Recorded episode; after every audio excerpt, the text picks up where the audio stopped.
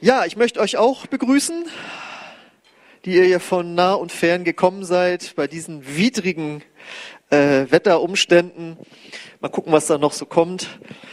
Und natürlich möchte ich euch auch begrüßen, die ihr zu Hause äh, zuguckt. Und ähm, ja, äh, wer beim letzten Mal da war, weiß, dass wir eine Predigtreihe begonnen haben mit dem Titel Jesus ist. Nee, da müsste eine Folie davor noch sein. Die heißt einfach nur genau Jesus ist. Und äh, da kann man mal selbst überlegen, wer Jesus für einen ist. Und ich werde einige Aspekte äh, beleuchten. Und letztes Mal hatten wir das Thema Jesus ist dein Freund. Und äh, da haben wir halt gelernt, dass Jesus ähm, die Gemeinschaft damals von Menschen gesucht hat, die Gott ganz, ganz fern waren, also auch Sünder genannt. Und dann konnten wir weiter logisch weiterdenken, ach so, dann ist er ja auch mein Freund, der ich mich irgendwann mal zu Jesus bekehrt habe.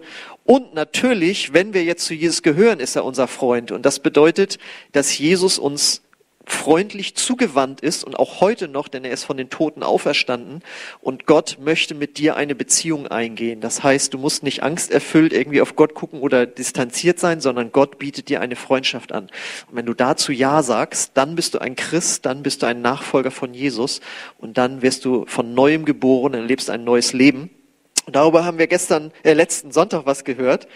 Und äh, heute vertiefen wir das jetzt, wer Jesus ist. Und wir haben, äh, wie einige vielleicht schon aus der Werbung gesehen haben, jetzt den Titel Jesus ist Gnade.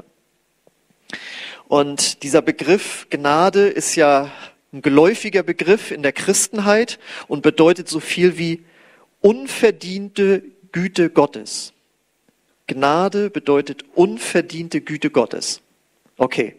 Aber das ist nur so eine Definition. Was bedeutet das eigentlich? Und das möchte ich jetzt mit euch hier mal beleuchten. Und dazu habe ich einen Bibeltext mitgebracht, äh, der, wenn du das Neue Testament kennst, sehr bekannt ist und sehr prägnant ist. Aber ich versuche da mal ein paar neue äh, Gedanken mit äh, reinzubringen. Und zwar finden wir den im Johannesevangelium, Kapitel 8, die Verse 3 bis 11. Und da heißt es über Jesus, während er sprach, brachten die Gesetzeslehrer und Pharisäer eine Frau herein, die sie beim Ehebruch ertappt hatten. Sie stellten sie in die Mitte. Meister, sagten sie zu Jesus, diese Frau ist auf frischer Tat beim Ehebruch ertappt worden. Nach dem Gesetz Moses muss sie gesteinigt werden. Was sagst du dazu? Damit wollten sie ihn zu einer Aussage verleiten, die sie gegen ihn verwenden konnten. Doch Jesus bückte sich und schrieb mit dem Finger in den Staub. Aber sie ließen nicht locker und verlangten eine Antwort. Schließlich richtete er sich auf und sagte, wer von euch ohne Sünde ist, der soll den ersten Stein auf sie werfen. Dann bückte er sich wieder und schrieb, sie, schrieb weiter in den Staub. Als die Ankläger das hörten, machten sich einer nach dem anderen davon, die Ältesten zuerst. Schließlich war Jesus alleine mit der Frau, die immer noch an der gleichen Stelle in der Mitte stand. Da richtete Jesus sich wieder auf und sagte zu ihr, wo sind sie? Hat dich keiner von ihnen verurteilt? Niemand, Herr, antwortete sie. Dann verurteile ich dich auch nicht, erklärte Jesus. Geh und sündige nicht mehr. So, jetzt müssen wir das nochmal rekapitulieren, äh, was wir da krasses gelesen haben. Also, die religiöse Elite damals, die Pharisäer und Schriftgelehrten, wollten Jesus zu Fall bringen. Warum? Ähm, weil sie im Laufe der Monate und Jahre feststellten, dass das Volk Jesus mehr nachfolgte oder mehr auf ihn hörte als auf sie. Das heißt, da war Neid. Und Jesus hat zwischendurch auch mal angesagt, was er von ihnen und ihren religiösen Sichtweisen, beziehungsweise was sie aus Gott und seinen Geboten gemacht haben, äh, was er darüber dachte. Und das hat er in ziemlich krassen Worten ausgedrückt, als sie jetzt Otternbrut bezeichnet und sie beschimpft. Das heißt, sie waren auch noch bitter auf ihn. Das war ihre Motivation. Das heißt, es ging ihnen nicht um Gottes Gebote oder Gerechtigkeit, sondern sie waren getrieben von Neid und Bitterkeit und wollten ihm was Böses. Das heißt, wenn wir die letzte Predigt betrachten, Jesus, der als Freund der Sünder bezeichnet wurde, das war in einem Dorn im Auge und sie wollten ihn jetzt mit dem Gesetz nochmal öffentlich überführen, dass das, was er da lebt, dass er mit Gemeinschaft hat mit Menschen, die nicht nach Gottes Geboten leben, dass das verkehrt ist. Und äh, wenn er jetzt gesagt hätte, nein, die Frau soll nicht gesteinigt werden, dann hätten sie gesagt, so. Und das soll ein Lehrer Gottes sein, der gegen die Gebote Gottes verstößt. Dann hätten sie ihn äh, gehabt. Und äh, wenn er dafür gewesen wäre, gesagt, ja, die muss gesteinigt werden, dann gesagt, siehste, wir haben doch recht. Ja, was er da vorher mal alles erzählt hat, siehst du, jetzt ist er doch unserer Meinung, er ist nicht ein Freund der Sünder. Das heißt, wie immer er regiert hätte, also das ist ja die berühmte Zwickmühle, wie wir aus dem Mühle-Spiel kennen. Nur das hier war kein Spiel, hier ging es um Leben und Tod. So, und wie reagiert Jesus? Er ignoriert sie und schreibt auf den Boden. Vielleicht müssen wir die Folie zurück noch mal kurz machen. Ja, er schreibt einfach in den Boden. So. Und ich habe mir das so vorgestellt, er hätte, es gibt viele theologische Theorien, was das bedeutet, wenn er da in den, in den, in den Sand schreibt. Ja, ähm, da gibt es so viele Sichtweisen, die will ich hier nicht zitieren, das hilft uns nicht weiter. Ähm, er hätte aber eigentlich auch, wie ich es gerade angedeutet habe, einfach hätte, also er hätte pfeifen können. Er hätte da sitzen können. Das wäre das Gleiche gewesen. Schreibt er gelangweilt in den Sand oder. Und dann könnt ihr euch vorstellen, und die Pharisäer stehen dann da und sagen so viel wie, Hallo, wir reden mit dir. So war die Situation. Und dann sagt er halt diesen berühmten Satz, den ich schon aus der Grundschule kenne. Da habe ich das erste Mal diese Geschichte gehört, nach Martin Luther. Wer frei von Sünde ist, der werfe den ersten Stein. Und dieser Satz ist ja so berühmt geworden, dass der ja auch Einzug gefunden hat, einfach in den deutschen Sprachgebrauch. Ne? Wenn irgendwie jemand wo was falsch gemacht hat und fertig gemacht wird, naja, wer frei von Sünde ist, werfe den ersten Stein. Ja? Das ist sogar ein geflügeltes Wort äh, geworden in unserer deutschen Sprache. So, und äh, als er das dann gesagt hat, fangen die Pharisäer und Schriftgelehrten an nachzudenken, wer frei von Sünde ist, wer für den Stein. Ach so, ich habe natürlich auch schon gesündigt. Ach so, dann bin ich ja gar nicht berechtigt, hier eine Anklage irgendwie zu führen oder wie. Und dann gehen sie weg.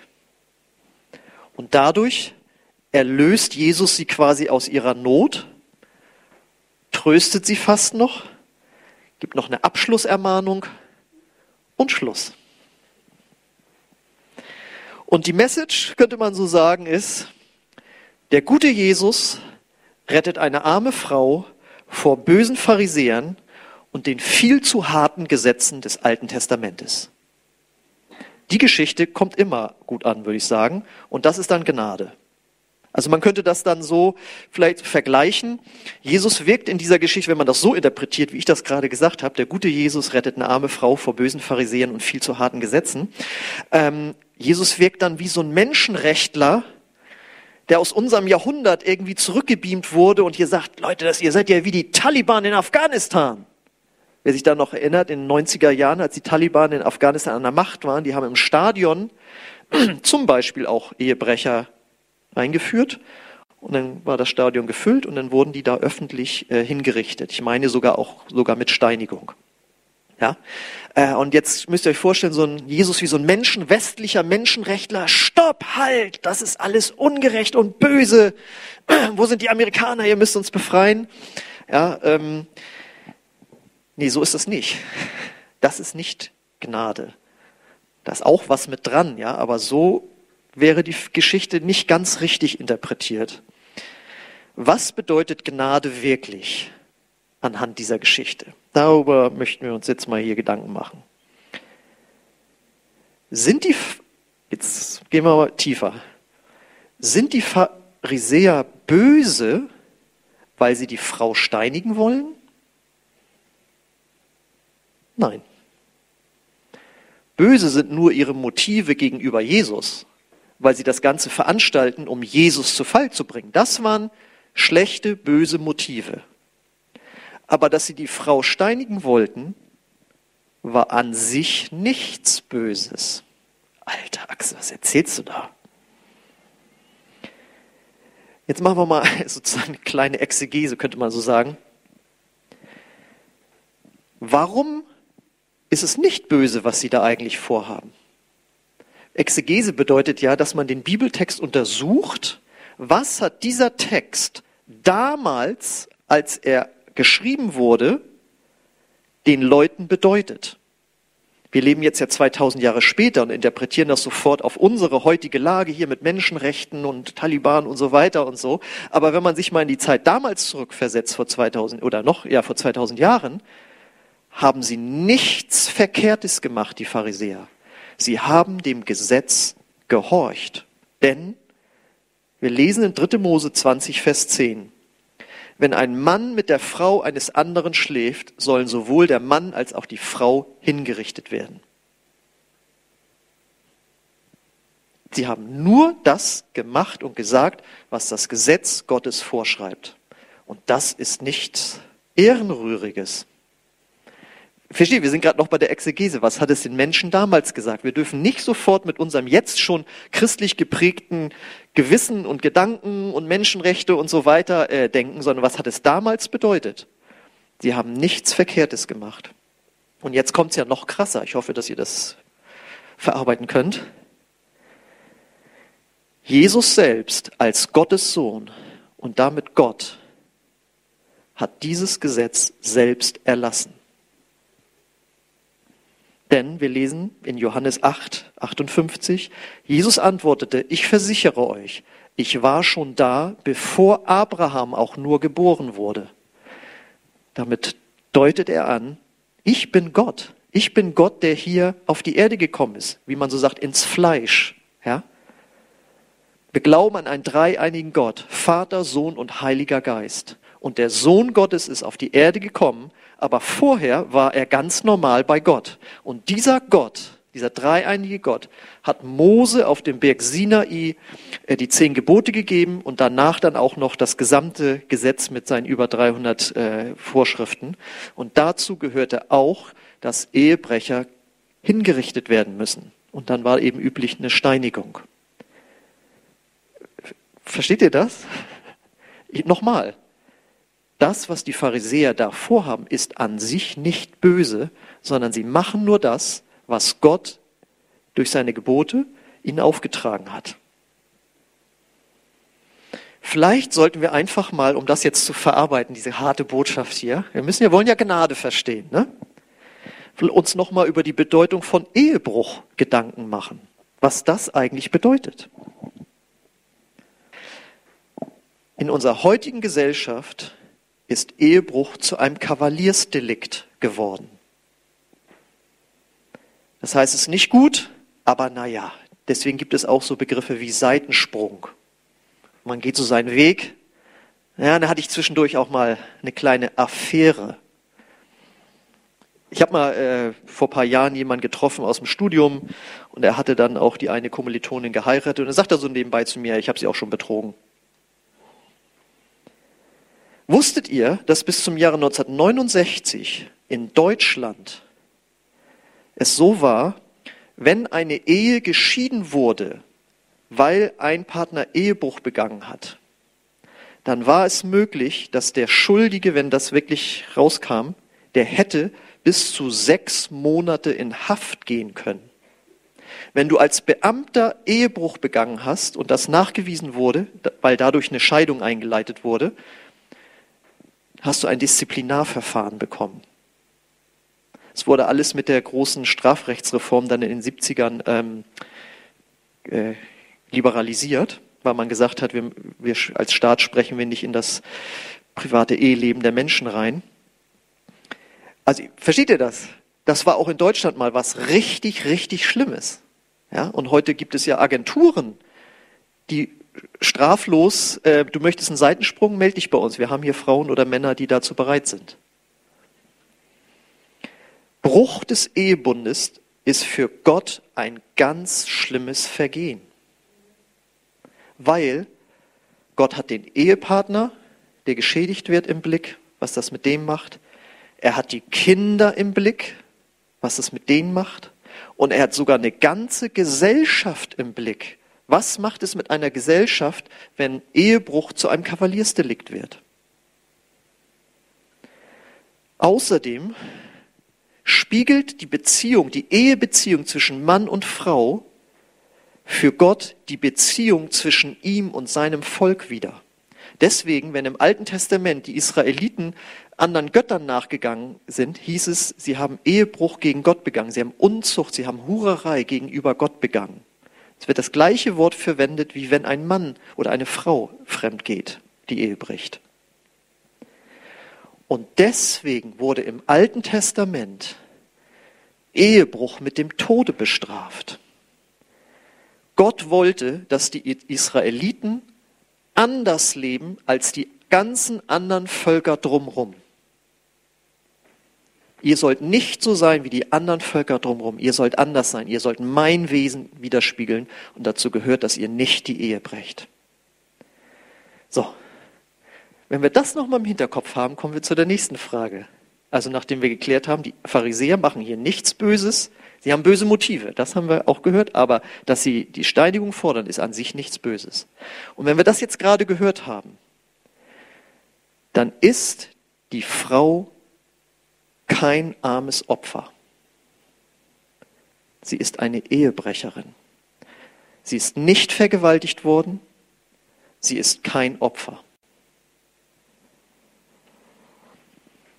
Da müssen wir, wir dürfen uns nicht einlullen lassen, auch durch diese Jesus-Filme, wo dann meistens eine gut aussehende Frau mit zerzaustem Haar und Tränen laufen ihr runter und die bösen Taliban Pharisäer mit ihren langen Bärten und den Stein und die sind die Bösen und sie ist eigentlich die Gute und Jesus gut aussehend. Haben sie dich verurteilt? Nein, dann verurteile ich dich auch nicht. Und sie, dank, und geht weg. Vielleicht hatte die Frau Kinder und hat die Ehe gebrochen mit einem Mann. Vielleicht hat der Mann Kinder. Weißt du, wie sehr das wehtut, wenn deine Eltern Ehebruch begehen?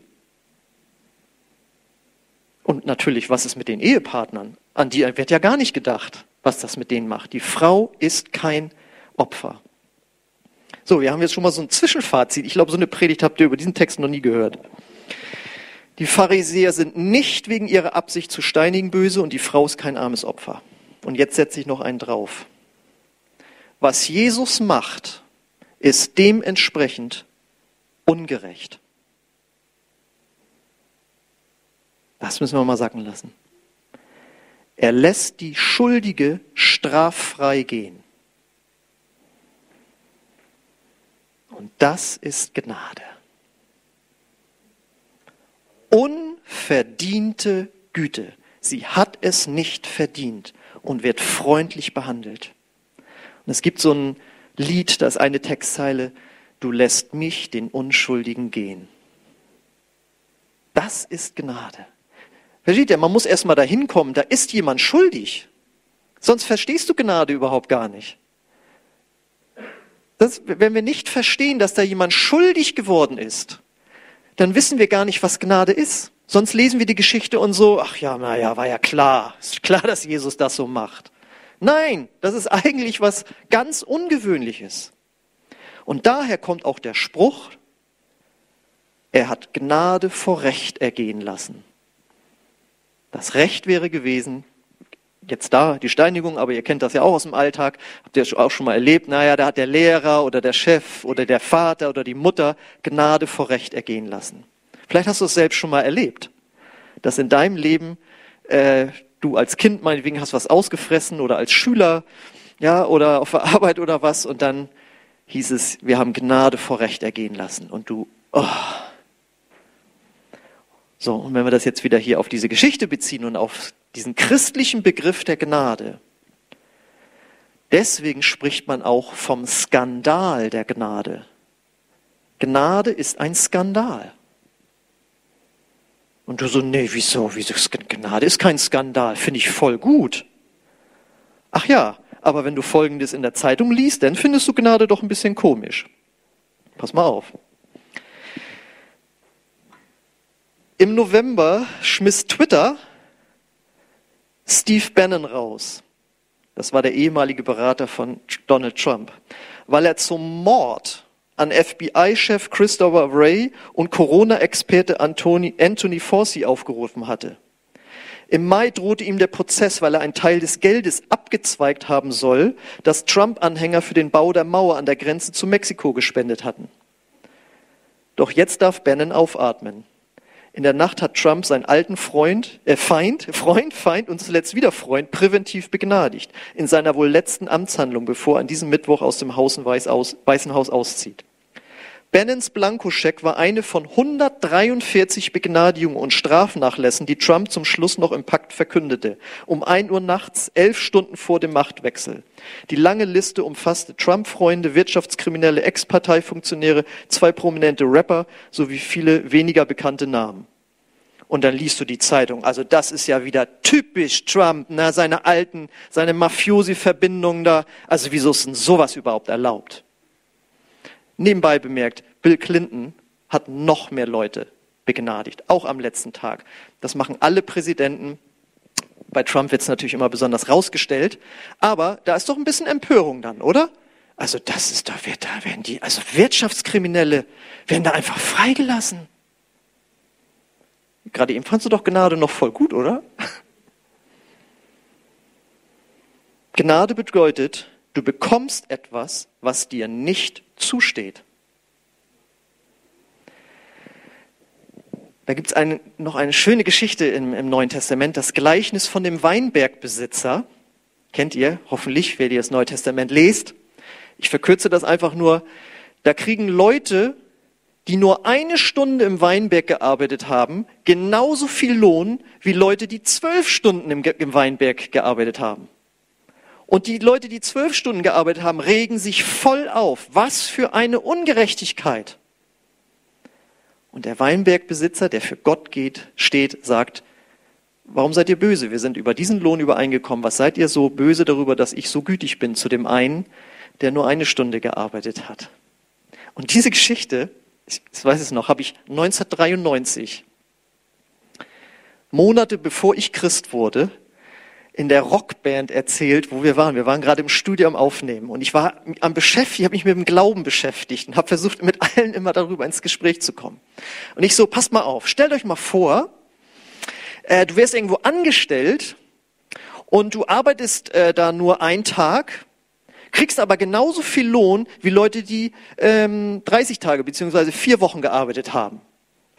und der Schlagzeuger so, das ist gewerkschaftlich überhaupt gar nicht erlaubt. Das darf man gar nicht. er hat sich richtig aufgeregt. Und der Produzent, also der da an den Dings, eher so, alles so Typ mit langen Haaren, so, und dann so, doch, das, das ist doch das Gleichnis vom Weinbergbesitzer. Und ich so, ja, woher weißt du das? Ja, ich habe mein Abitur, ich habe ich Religion auch gehabt, so, ne? Aber wie der Schlagzeuger sich aufgeregt hat, das ist überhaupt nicht erlaubt, gewerkschaftlich jemanden so gleich zu behandeln, also so viel zu geben wie der andere. Weil seine, sein, sein, was er erkannt hat, war, das ist ungerecht. Das ist nicht gerecht. So.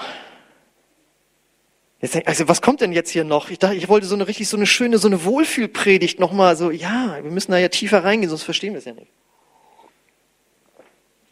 Warum ist jetzt Gottes Gnade trotzdem gerecht und gut? Warum widerspricht sich Gott nicht selbst, indem Jesus als Gottes Sohn diese Gesetze selbst erlassen hat und dann die Frau äh, frei gehen lässt? Warum widerspricht sich Gott nicht? Wegen Jesus. Ja, äh, wie, was wegen Jesus? Ja, wir lesen Johannes 1,17. Denn das Gesetz wurde durch Mose gegeben. Gottes Gnade und Wahrheit kamen durch Jesus Christus. Und wie kam die?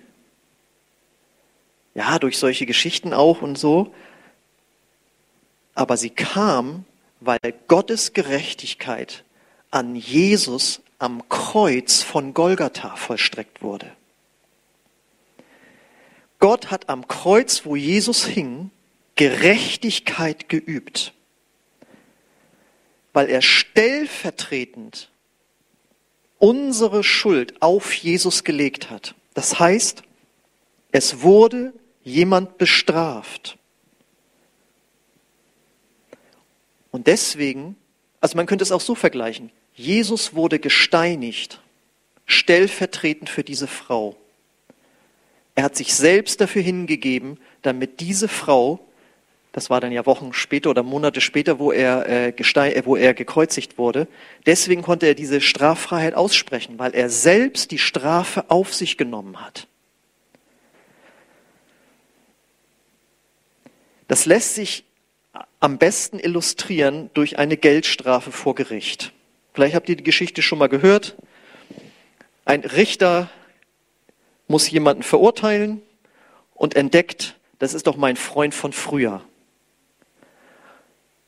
Und weil er seinen Freund immer noch lieb hat, aber gleichzeitig natürlich als, auch als Richter gerecht sein muss, verurteilt er ihn zu einer ziemlich hohen Geldstrafe und geht nach dem Prozess, ihr könnt schon mal das Video fertig machen, und geht nach der Gerichtsverhandlung hin und gibt ihm einen Scheck, wer noch weiß, was das ist, über genau die Summe.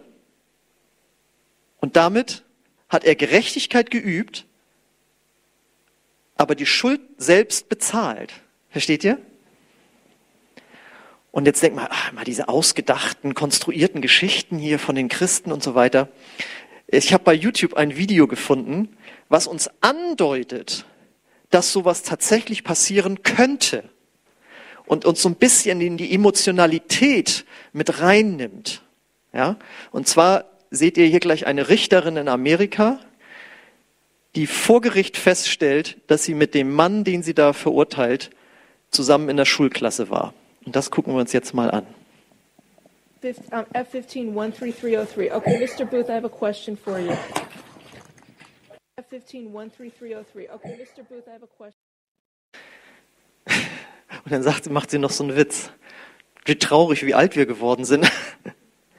Aber könntet ihr euch jetzt vorstellen, dass sie danach hingeht, weil sie so ein Mitleid mit ihm hat und sagt, pass auf, hier gebe ich dir das Geld für die Geldstrafe, zu der ich dich natürlich verurteilen musste. Kann man sich das da vorstellen? Man kann es sich vorstellen. Ne? Und genau das ist das, was Gott mit uns macht oder was Jesus gemacht hat. Wir müssten eigentlich bestraft werden, aber er hat die Strafe für uns bezahlt durch seinen Tod am Kreuz. Und da wurde nicht mit Geld bezahlt, sondern da hat er mit seinem Blut bezahlt. Und das ist Gottes Gnade und deswegen ist sie trotzdem gerecht, obwohl wir, die eigentlich Schuldigen, straffrei ausgehen. Warum ist Gottes Gnade noch gut oder warum ist Gnade gut und auch so geliebt und beliebt? Ja, wir haben jetzt, ich habe jetzt diese Beispiele da von Donald Trump erzählt, wo man dann so, so entrüstet ist. Aber Gnade ist immer dann besonders gut, wenn man selbst betroffen ist. Weil Gnade drückt ja Güte und Liebe für denjenigen aus, der begnadigt wird. Das mag für den Außenstehenden erstmal ungerecht aussehen. Aber wenn du da sitzt und denkst, oh, ich krieg hier so viel Gnade und Güte, ich weiß, ich bin eigentlich schuld, aber irgendwie scheint der was für mich übrig zu haben. Welch eine Liebe, dass mir das erlassen wird. Und das Ding ist ja, wir sind alle betroffen. Wir sind alle wie die Frau, weil Jesus sagt, wer in seinem Herzen schon eine Frau oder einen Mann begehrt, begeht, die, begeht Ehebruch. Wer in seinem Herzen schon jemanden hasst, ist ein Mörder. Wir sind alle betroffen. Wir sind alle schuldig vor Gott und wir brauchen alle Gnade. Wir sind genauso schuldig wie die Frau und genauso schuldig wie die Pharisäer mit ihren bösen Absichten. Und deswegen ist das Christentum ein Glaube oder wenn du willst eine Religion für moralische Versager. Was willst du denn damit sagen, wo ich mir so eine Mühe gegeben habe? Wir sind alle moralische Versager und nicht nur vor unserer Bekehrung, sondern auch, wenn wir noch, wenn wir schon mit Jesus leben. Keiner von uns hat es verdient, aber wir bekommen es geschenkt. Und jetzt kommt's, und das täglich. Die Gnade Gottes war ja nicht am Tag unserer Bekehrung, wo uns unsere ganzen Sünden vergeben wurden, sondern wir brauchen ja täglich Gnade. Und wir bekommen diese Gnade geschenkt in Form einer Beziehung zu Gott. Weil Gott nämlich selbst durch seinen Geist in uns kommt. Und deswegen ist Gnade auch nicht nur diese Vergebung, ja, sondern Gnade ist auch die Kraft in uns, anders zu leben. Gnade ist eine Person. Jesus. Und Jesus, wenn du an ihn glaubst und ihn in dein Herz aufgenommen hast, lebt eben in deinem Herz. Das heißt, Gnade ist in deinem Herzen. Und wenn du eine Beziehung hast zu einer Person, die dir solche Liebe erwiesen hat, die wirst du nicht so leicht betrügen wie ein Gesetz. Ein Gesetz ist etwas Kaltes, Starres. Das steht irgendwo geschrieben. Ja, stimme ich auch zu inhaltlich. Aber na, da habe ich halt mal gegen verstoßen. Es ist halt nur ein Gesetz. Aber eine Person ist was Lebendes, Lebendiges mit Gefühlen. Die betrügt man nicht so leicht wie ein Gesetz. Wenn wir das doch einfach so machen würden, wenn uns auch egal ist, was Jesus sagt, wie wir leben, dann nennt man das billige Gnade. Und das ist auch nicht etwas, was das Neue Testament in irgendeiner Weise toleriert. Deswegen gibt es auch in einer neutestamentlichen Gemeinde so etwas wie Gemeindeerziehung, wo man sagt, hier ist jetzt mal Schluss. Du musst jetzt über Konsequenzen nachdenken, wenn du so weitermachst. Denn das ist so, fällt mir immer so auf bei vielen Predigten, dieser letzte Satz von Jesus, geh hin und sündige nicht mehr. Der wird manchmal so ein bisschen so, ach, das ne, geht nur diese Liebe zu dieser Frau. Nein, Jesus sagt, das war eine Sünde und jetzt hör auch auf damit. Ja?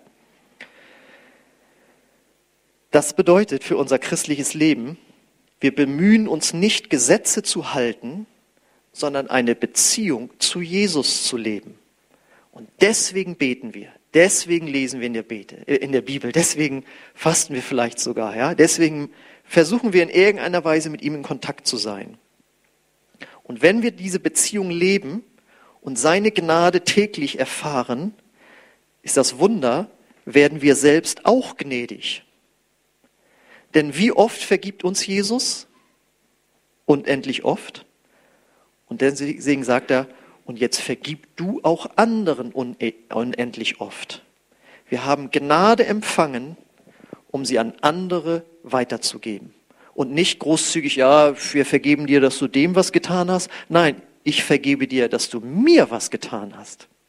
Ich gebe dir die gleiche Gnade weiter, die ich von Gott empfangen habe. So.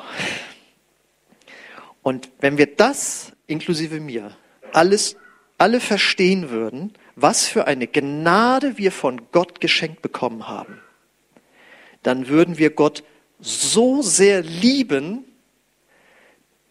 dass wir bemüht wären, so zu leben, wie er es möchte, auch wenn wir es nicht immer schaffen. Wir wissen ja, wir haben Gnade und wir würden gerne seine Gnade weitergeben. Das muss die logische Folge sein.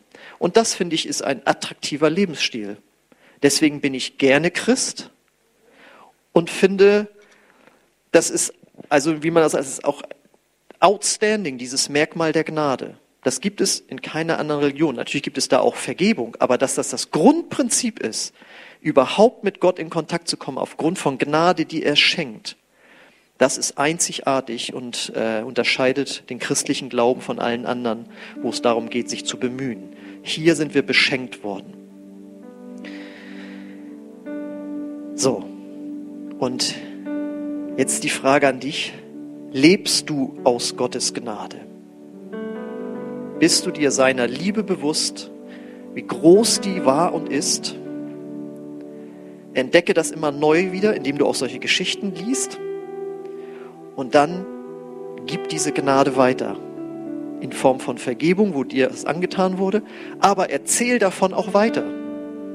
So groß ist Gottes Liebe. Deswegen bin ich gerne Christ. So einem Gott lohnt es sich nachzufolgen.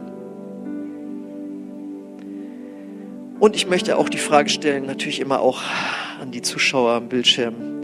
Hast du die Gnade Gottes überhaupt schon angenommen? Bist du schon ein Christ, dem vergeben wurde? Ja, also bist du Christ geworden?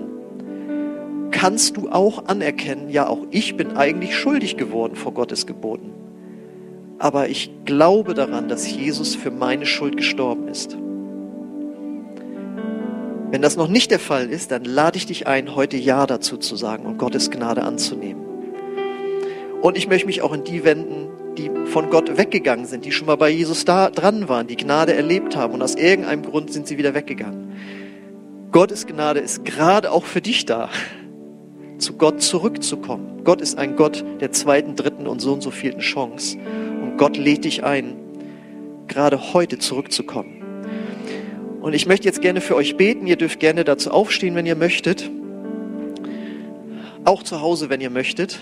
Und ich möchte euch einfach segnen jetzt und dafür beten, dass ihr einfach eine ganz neue Erkenntnis von Gottes Gnade, Gottes Liebe für euch habt und dass ihr einfach nochmal ganz neu dankbar dafür werdet, was Jesus euch da geschenkt hat durch seinen Tod am Kreuz. Und ich danke dir, Vater, für dein Wort.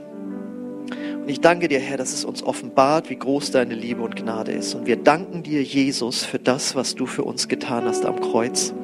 Wir nehmen das ganz neu dankbar an.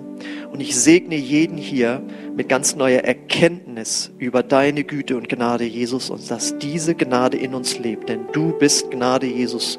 Du lebst in uns und wir wollen mit dir leben. Komm, Heiliger Geist, und erfülle uns ganz neu mit der Freude darüber, über das, was uns geschenkt wurde, dass wir diesem Jesus, diesem Gott nachfolgen dürfen, dass wir ihn erkennen durften. Und ich lade dich ein, dort auf deinem Platz, wo du stehst, dass du einfach Gott jetzt anfängst zu danken dafür, was dir geschenkt wurde. Und damit bahnst du ganz neu einen Weg zu Gott, jetzt im Gebet. Und ich möchte auch dich einladen, der du noch vielleicht noch nicht diese Gnade angenommen hast. Wenn du zuguckst, auch Wochen später, dann will Gott dir seine Gnade schenken. Sie ist nicht automatisch bei dir nur, weil du lebst, sondern sie kommt erst in dein Leben, wenn du sie annimmst. Und du kannst sie annehmen durch ein Gebet, das wir jetzt gemeinsam sprechen. Das ist in Anführungszeichen nur ein Gebet. Aber wenn dein Herz dahinter steht und du bereit bist, umzukehren von deinem alten Leben und zu sagen, das sind Dinge, die sind nicht in Ordnung, aber ich nehme die Vergebung Gottes an und auch die Kraft, anders zu leben. Wenn du Christ werden willst von ganzem Herzen, dann wird dieses eine Gebet dein ganzes Leben verändern. Du wirst von neuem geboren und du ja, gehst in eine wunderbare Zukunft, die darin enden wird, dass du in den Himmel eingehen wirst, wenn du stirbst. Das Evangelium macht den Unterschied zwischen Himmel und Hölle. Und wir laden dich ein, gemeinsam mit uns in den Himmel einzugehen, wenn wir alle irgendwann entrückt werden oder unseren Todestag erleben. Das ist das, die größte und wichtigste Entscheidung, die ein Mensch treffen kann. Und wenn du diese Entscheidung treffen möchtest, dann lade ich dich jetzt ein, gemeinsam mit uns zu beten. Und äh, ich bete das Satz für Satz vor. Und wenn das ein Gebet nach deinem Herzen ist, dann bete es einfach nach. Und dann wird Gott es beantworten, indem er dir vergibt und in dein Herz kommt. Gott, ich komme jetzt zu dir.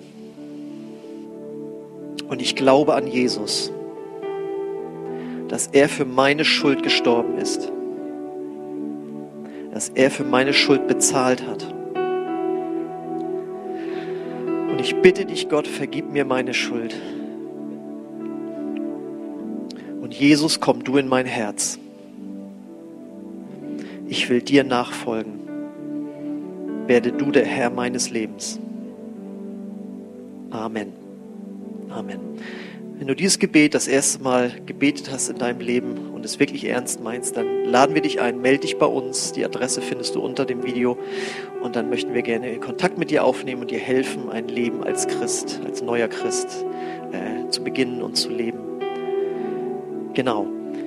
Ja, wir möchten jetzt noch ein Lobpreislied singen, wo wir einfach Gott unseren Dank und unsere Freude ausdrücken.